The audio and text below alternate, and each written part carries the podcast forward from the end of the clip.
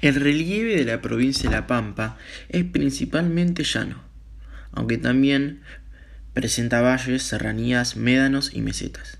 Se distinguen cuatro áreas bien definidas. La, estepa gramínea, que se ubica en el noroeste de la provincia, y es la más poblada y productiva con características similares al oeste de la provincia de Buenos Aires. Luego están los valles pampeanos, que se distinguen por presentar una sucesión de hondonadas con orientación noroeste-sudoeste y también son ricas en pasturas. Luego el Fachinal, que es una zona semiárida donde predomina el monte bajo. Y por último está el semidesértico del oeste, con una vegetación achaparrada, pastos duros, escasas precipitaciones y fisonomía patagónica.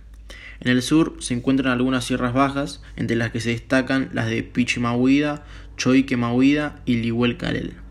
Son de poca importancia y su altura máxima es de 589 metros, lo cual no es muy alto.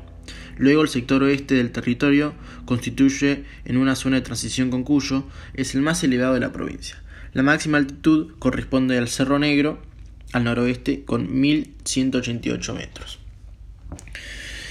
Esta provincia tiene un ambiente árido, presentándose arbustos y pasturas dispersas y numerosas salinas y salitres, principalmente al sur y suroeste de la provincia. Un lugar que me gustaría conocer sería la Reserva Natural Parque Luro, que se encuentra en Santa Rosa, capital de La Pampa, ya que me gustan mucho los animales y en esta reserva hay muchos de ellos. Entre las especies nativas aparecen pumas, gatos monteses y de pajonal o, o pajeros, zorros grises, zorrinos y hurones. Luego también existen aves como el ñandú, flamenco austral, el águila coronada, el cardenal amarillo y la monterita canela.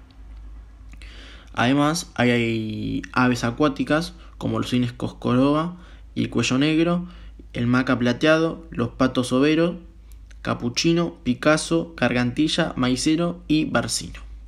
Muchas gracias.